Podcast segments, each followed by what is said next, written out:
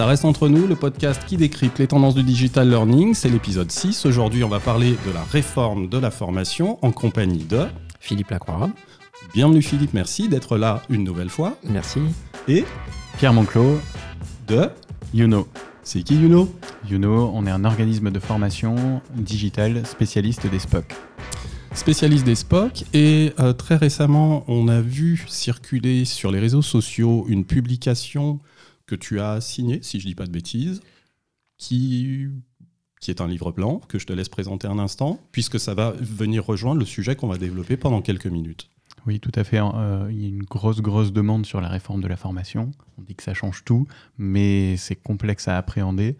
Euh, et donc, à force d'avoir des questions, on a fini par en sortir un livre blanc à vocation pédagogique. On ne fait pas tous les détails, sinon ce sera un livre blanc de 2000 pages peut-être, euh, mais qui revient sur les principaux sujets qui nous semblent concerner les entreprises aujourd'hui. Philippe, tu l'as lu?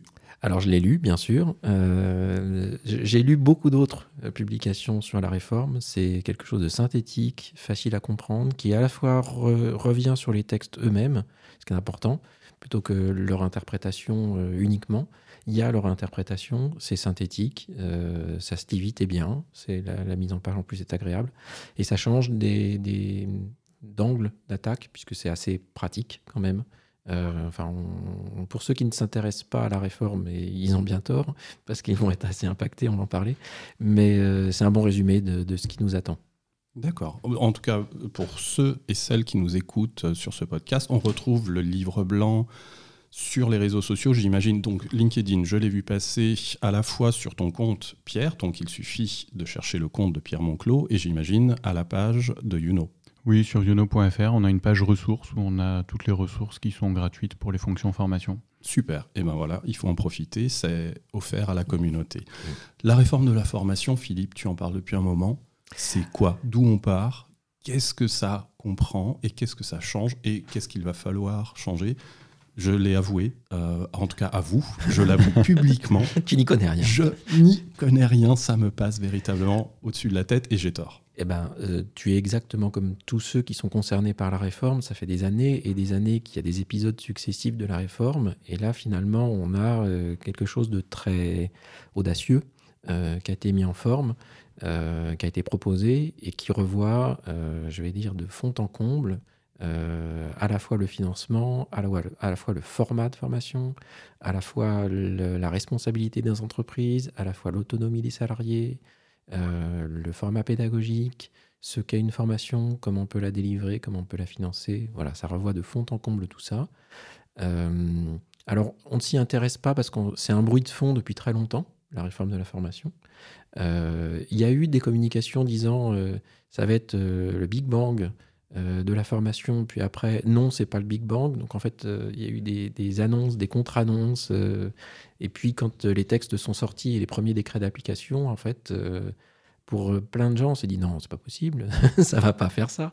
Si, donc voilà, c'est compliqué de s'y intéresser. parce que c'est pour un sujet passionnant, nous, ce qu'on a envie de s'informer, hein, pas forcément de savoir comment est-ce qu'on a le droit de former et ce qu'est de la formation.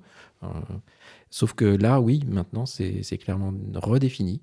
On va en revenir en détail. Et, Pierre, qui lui a pris la peine, euh, par envie et par plaisir, d'éplucher tous les textes. Euh, y a, en fait, il y a une loi, il y a des décrets, tous ne sont pas faits, puis après il y aura des accords de branche. Donc on est au début de, de, cette nouvelle euh, façon de voir la formation qui est une approche un peu complexe pour s'y informer. Donc d'où l'intérêt d'avoir fait un petit livre blanc qui est assez sympa. Eh ben, on, va, on va détailler ça. La date de mise en application, on la connaît? Alors, Ou l'entrée en vigueur Ça fait partie des sujets compliqués. C'est qu'il y a des entrées en vigueur depuis le 1er janvier, mais pas pour toutes les mesures. On est dans une période transitoire où il va y avoir des mesures spécifiques en 2019 et d'autres qui vont entrer en vigueur en 2020. Parmi celles donc qui sont entrées en vigueur Et parmi celles qui sont entrées en vigueur, on a notamment la nouvelle mouture du CPF, le compte personnel de formation. Ça, je savais ce que c'était quand même. Hein. qui est l'un des, l'un des plus gros sujets qui intéresse tout le monde, hein, d'ailleurs, aussi bien en tant que citoyen, on a ce compte-là, mais quand on est salarié dans une entreprise, on va être appelé à le mobiliser éventuellement. Et quand on est responsable formation, il faut qu'on comprenne quelles sont ces évolutions. Euh, sur les le deuxième plus gros sujet, ce sont les financements, ce, mmh. que disait Philippe, c'est que on a de nouvelles règles de financement et surtout de nouvelles règles pour savoir comment est-ce qu'on peut ou comment est-ce qu'on ne peut plus récupérer des fonds de formation qui venaient de nos propres cotisations. Principalement, on ne peut plus. récupérer. Sauf pour euh, les chanceux, et heureusement, euh, ceux qui n'avaient pas été bien traités, je trouve, précédemment par euh, les mesures et les financements, c'est les petites entreprises ou les gens qui sont en recherche d'emploi. Là, une grande partie des cotisations qui, elles, ne changent pas, tout le monde, c'est une cotisation qui devient un impôt, les montants ne changent pas. en général, les montants ne changent pas, mais euh, les fonds sont beaucoup plus redistribués sur les petites entreprises ou les demandeurs d'emploi que les grandes entreprises qui, elles, avaient l'habitude de dire si j'ai cotisé 100, je vais pouvoir récupérer 100 en action de formation. Les entreprises de plus de 50 vont continuer à cotiser 100 et vont récupérer zéro, pratiquement. Donc, un des changements majeurs, c'est la modalité de financement. Euh, et si on s'intéresse peut-être un tout petit peu de plus près à, l'action de formation elle-même, il y a des conséquences, il y a des changements, ou la réforme a des conséquences dessus, ou bien elle en, elle en exige et elle en attend alors, elle est censée en avoir. En fait, si on regarde les différentes réformes qu'il y a eu jusqu'à présent, la définition de l'action de formation, elle a évolué petit à petit pour prendre en mmh. compte toutes les modalités possibles de formation. Euh, qu'elle soit présentielle, qu'elle soit digitale, qu'elle soit mixte. Et là, on a, euh, je pense que euh, on a la définition définitive d'une action de formation. On peut pas, on peut pas être aussi vaste dans les dans les prochaines définitions qu'il pourrait y avoir, puisque peu importe l'action de formation, pourvu qu'elle permet de développer des compétences, on entre dans cette définition-là. Donc, elle est élargie au maximum pour donner la possibilité aux entreprises, en théorie, de faire rentrer dans leur plan de formation qui s'appelle maintenant plan de développement des compétences, toutes les actions euh, qu'elles veulent. Donc les entreprises sont libres. Ça, c'est une très très bonne nouvelle. Et principalement, ça ouvre encore plus largement le champ de la formation à distance euh, dans les actions de formation. Dans les précédentes réformes, euh, on, ce champ d'application de, de, la formation à la formation à distance, c'est un petit peu ouvert. Dans la pratique, les organismes, les OPCA, les entreprises n'ont pas changé ni leur formulaire, ni leur procédure, et donc euh, ça n'a pas forcément ouvert plus largement au financement les actions de formation à distance, alors que c'était possible dans les précédentes réformes. Là maintenant, euh, le champ est très très largement ouvert, et donc ça donne un, bol d'air, euh, une prise en compte, une reconnaissance d'actions de formation dans la formation à distance, dans la formation mixte, dans la formation digitale. Tiens, on en reparlera peut-être. Euh, voilà, c'est une super chose parce que, enfin, former, tout ce qui sert à développer des compétences, c'est de la formation. Avant, il y avait des critères hyper précis. Maintenant, tout ce qui sert à former, développer les compétences peut être pris en compte dans le cadre de la formation. Et j'ai le sentiment, euh, j'ai le souvenir lorsqu'on a enregistré le premier épisode de ce podcast qui était consacré au MOOC, donc Pierre, en plus, euh, tu aurais pu être là. Euh, je me souviens, Philippe, t'avoir entendu glisser à un moment que le MOOC, donc, qui était le sujet du podcast, était aussi un des formats qui pourrait largement bénéficier de cette réforme. Tout à fait. Ouais. Tout à fait. Oui, c'est il n'y a plus d'obstacles à considérer le MOOC comme de la formation. Fort heureusement, hein, c'en est. Hein. Donc, euh, heureusement que les textes maintenant euh, permettent de reconnaître le MOOC ou le SPOC comme une action de formation. Euh, tu viens de dire SPOC. on profite de ta présence, Pierre, juste pour celles et ceux qui ne sauraient pas ce que c'est. Et oui, c'est important de, de, différencier MOOC et SPOC. MOOC, on est dans le cadre d'une formation ouverte à tous et gratuite quand elle est déployée dans les entreprises, s'il n'y a pas de suivi, on ne peut pas s'assurer que la personne va développer des compétences. Et c'est pour ça que le SPOC est arrivé dans la formation professionnelle. SPOC, c'est un acronyme qui veut dire, excusez mon accent, Small Private Online Course.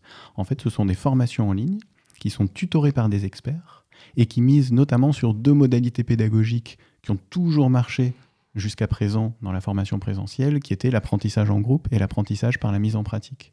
Et bien, le SPOC les remet au goût du jour dans un groupe restreint et avec un accompagnement. Quand on dit tutoré par des experts, c'est parce qu'il y a quelqu'un qui va pas juste vérifier si vous avez une bonne note à un quiz, mais qui va vraiment vous accompagner, vous appeler quand vous prenez du retard dans la formation, vous coacher sur une par exemple de la prise de parole en public, il y a de l'humain derrière, ce qu'on avait encore peu vu dans la formation à distance, qui est disponible tout le temps. Ok.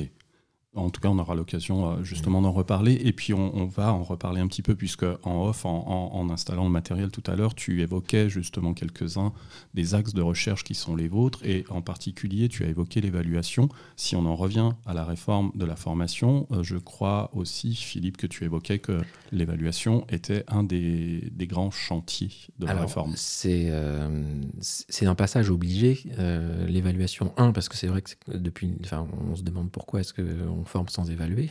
Jusqu'à présent, c'était un peu le cas. Euh, on pensait que ça, que ça avait forcément un effet magique, la formation, et que le simple fait qu'elle se déroule, les gens euh, avaient acquis des compétences sans le vérifier.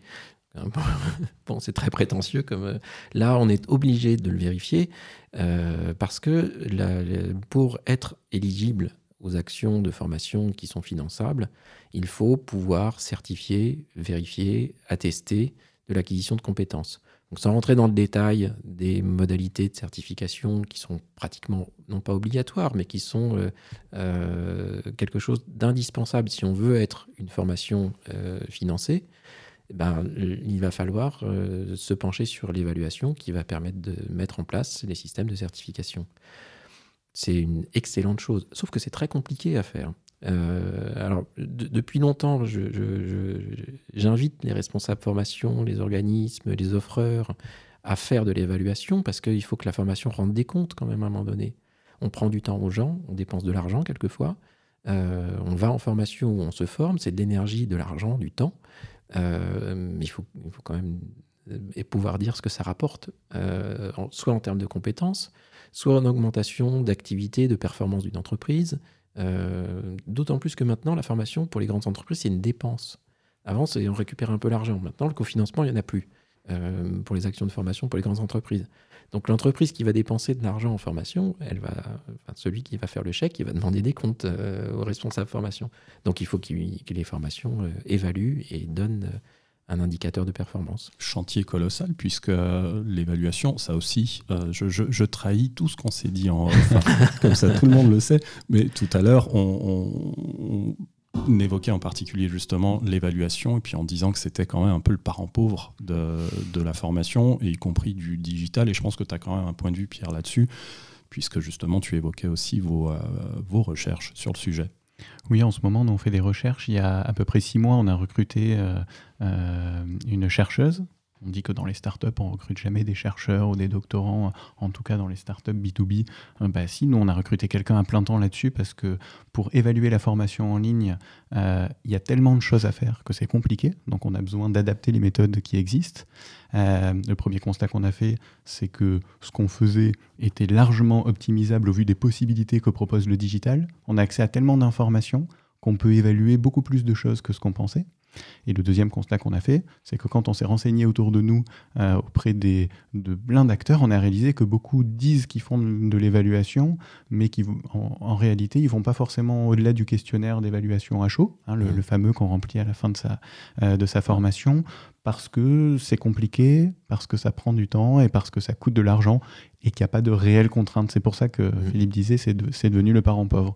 Euh, bah, nous, c'est sans ça, on ne survivra pas. Si on n'est pas capable de démontrer, euh, surtout au vu de la réforme et des enjeux qu'il y aura demain pour les financements de formation, que le SPOC, notamment, est un dispositif efficace et dans certaines circonstances qui peut être efficace plus que le présentiel. C'est pas forcément là pour remplacer le présentiel.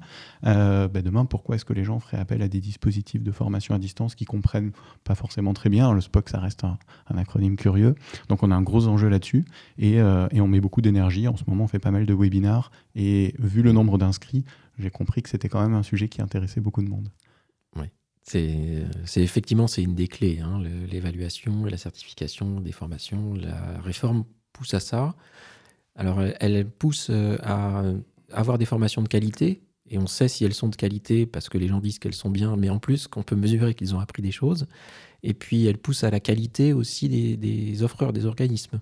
Euh, il reste pas mal de critères à définir, mais c'est un des axes de travail. Hein. Pierre disait qu'on a mis les pieds dans la réforme et qu'il y avait encore des étapes à passer dans les années à, venir.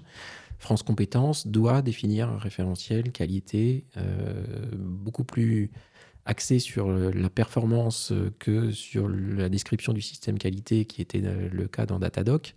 mais les organismes et les offreurs de formation vont devoir aussi montrer qu'ils ont des compétences et qu'ils mettent en œuvre des actions pour faire leur travail qualitativement.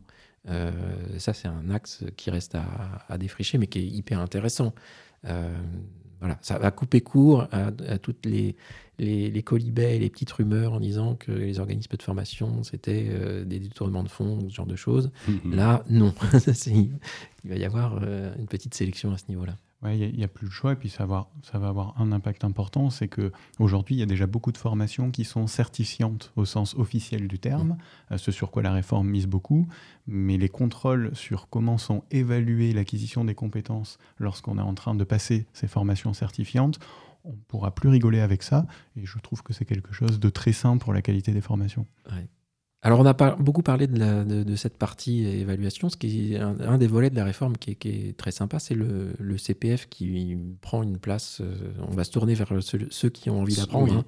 euh, plutôt que ceux qui font les, contenus et, les programmes pour se former. Le, CPF, euh, c'est alors, il y a plusieurs volets dans le CPF, mais moi, il y en a un que je trouve très intéressant, c'est de donner la main euh, aux gens sur euh, leur compte, leur crédit formation. Euh, il va y avoir à la rentrée l'application CPF qui est en train d'être définie sur ses critères, sur ce, son ergonomie, etc. concrètement, à la rentrée, on va pouvoir, alors ce que j'appelle la rentrée, ça peut se terminer mi-décembre. Hein. on, va pouvoir télécharger l'application CPF quand on aura correctement renseigné son compte. Et j'invite tous ceux qui nous écoutent euh, à aller sur mon compte formation et créer son compte formation et remplir ces heures de diff qui vont euh, venir compléter le CPF. On va voir sur son application ce qu'on a en crédit. Avec des critères, on va pouvoir choisir les formations qu'on a envie de faire. Et si euh, le coût de la formation rentre dans ce qu'on a en crédit, on va pouvoir appuyer sur un petit bouton et recevoir directement la convocation euh, auprès de l'organisme à la date euh, donnée et l'organisme sera réglé directement par la Caisse des dépôts. Ça, c'est la promesse. Euh, dans la réalité, je pense qu'on ne sera pas loin de ça. C'est une excellente chose pour, pour tout le monde parce que c'est vrai que qui a volontairement consommé son DIF dans les années où ça existait? Qui a volontairement consommé son CPF dans les années précédentes quand il existait déjà? Euh, très peu de gens. Parce qu'il euh, n'y avait pas beaucoup de formation dans le CPF. Euh, y si on voulait être cariste, on pouvait, mais au-delà de ça, il n'y avait pas grand-chose. Maintenant, le CPF prend plein de trucs. Alors Pierre pourra peut-être nous, en parler un peu plus parce qu'il a creusé le sujet. Mais ouais, moi je trouve ça très très chouette pour, pour les individus. Oui, alors sur le CPF, la réforme, elle accélère une tendance qui existait déjà en 2017 et 2018, qui est qu'avec des crédits qu'on acquiert pour financer nos propres formations, euh, on va pouvoir non pas financer le cliché de la formation certifiante pour devenir cariste. Au début, tout le monde pensait que le CPF, c'était pour des formations longues, plusieurs mmh. centaines d'heures. Et ce qui s'est passé à l'aube de la réforme et ce qui se passe cette année en 2019, c'est que beaucoup de formations qui deviennent éligibles au CPF sont ce qu'on appelle des formations courtes, donc de 10 à maximum 100 heures. Et donc pour ceux qui veulent mobiliser leur CPF demain, qu'est-ce que ça veut dire de pouvoir le mobiliser sur des formations courtes? C'est qu'on va pouvoir toucher à des compétences métiers et humaines qui sont globalement transverses. Par exemple la gestion de projet, par exemple pour devenir manager.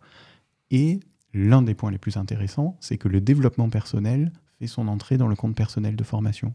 Oui, on a déjà des formations qui sont euh, éligibles au CPF sur gérer son stress, parler en public, communiquer à l'écrit et à l'oral. Ça, c'est un sujet très intéressant. Pas mal d'organismes se sont mis dessus euh, récemment.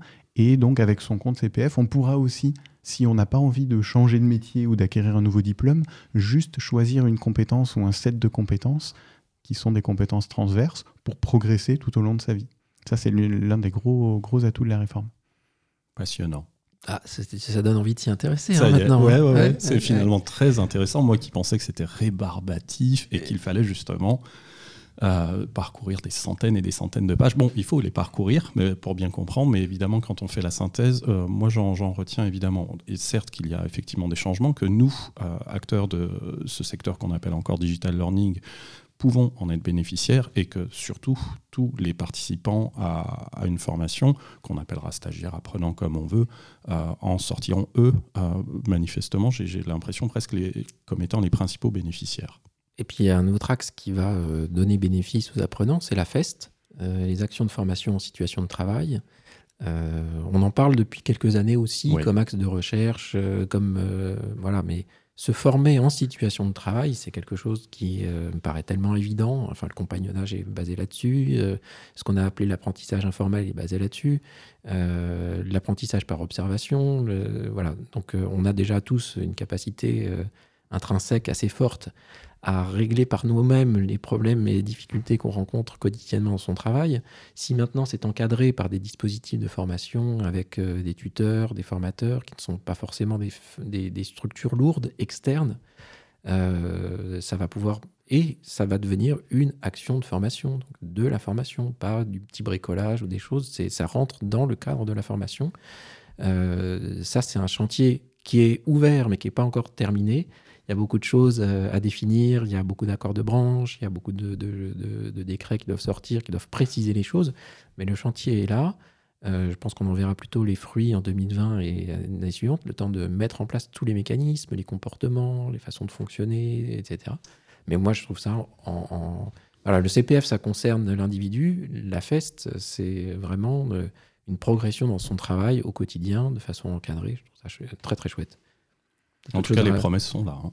Oui, et puis, mais enfin, la FEST, c'est enfin, on amène la formation dans la situation de travail. C'est c'est presque curieux euh, que ça arrive que maintenant. On- pourquoi est-ce qu'on. Alors, on a commencé par là, peut-être avec le compagnonnage, mais que la réforme encadre ces dispositifs maintenant, alors que par définition, c'est le dispositif qui propose le plus de mise en pratique et qui, donc, d'un point de vue le pédagogique, est le plus efficace. Mm. C'est curieux que ça arrive que maintenant, mais je pense que ça va changer beaucoup, beaucoup de choses pour les entreprises. En 2020, oui, cette année, ça va être, euh, on va découvrir ce on va redécouvrir ce que c'est. Bon, j'ai failli dire vivement la rentrée. Ouais, ouais. Alors, juste Qu'on ne sait pas où situer, mais elle arrivera. pour, pour, euh, boucler la boucle Oui. de, le- de- de la réforme, hein, vous l'avez compris, c'est un, c'est un vrai, vrai chantier, mais qui bouscule beaucoup de choses. On pourrait penser que euh, on va pour l'instant être dans une phase d'observation, que les entreprises vont attendre, que les organismes vont attendre, que les individus vont attendre, etc. Bah non, on est un peu obligé de le faire parce que euh, il y a des obligations maintenant imposées aux entreprises qui pourraient se dire oh là là mais la formation maintenant s'il faut la payer on va en faire moins. Euh, mais si c'est plus compliqué euh, on va attendre que ça devienne simple.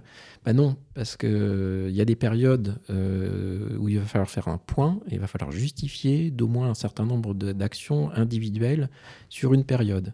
Et si on ne peut pas justifier pour les entreprises d'avoir mis en œuvre un certain nombre d'actions de formation pour chaque individu sur une période donnée, avoir une punition financière. Euh, et, le compteur tourne déjà. Donc euh, non, ceux qui se diraient oh c'est un peu compliqué, je vais attendre, on va voir ce que ça donne, c'est pas tout à fait une, une bonne posture, je pense. Eh ben, je pense qu'on va, on va pouvoir euh, s'arrêter là. On a mis un petit peu tout le monde en appétit en ayant parcouru quelques-uns des, des grands axes de cette réforme. On va conclure en invitant à nouveau tout le monde donc à non seulement euh, voir tes publications, euh, Philippe, sur les Mhm. réseaux, parce que c'est un sujet dont tu traites depuis un moment. Mhm. Et euh, donc, tu as vraiment pris ton bâton de pèlerin là, hein, sur la thématique, et on voit qu'elle est fondamentale et importante. Euh, et Pierre, ben, on renvoie sur le site de Youno, euh, sur les réseaux sociaux également, où euh, on peut trouver donc le livre blanc que vous avez publié. Vous allez animer un webinar, mais lorsque cet épisode sortira, ce sera un peu tard. Peut-être que vous le referez. Donc suivez, en tout cas pour vous qui écoutez ce podcast, bah, suivez l'actualité. Si vous êtes intéressé par la thématique, que ce soit en passant par Pierre ou Philippe, Youno ou ILDI. Euh, et ben Merci. voilà, je crois qu'on va pouvoir tout doucement, messieurs, se congratuler, se remercier. Merci. Pierre déjà de nous recevoir ici euh, chez Youno. Euh, J'étais déjà venu et c'est un plaisir de revenir parce que non seulement le quartier est fabuleux, le bâtiment est fabuleux et vos locaux sont super classe. Philippe, merci. Merci Nicolas. À très vite. À très bientôt. Salut.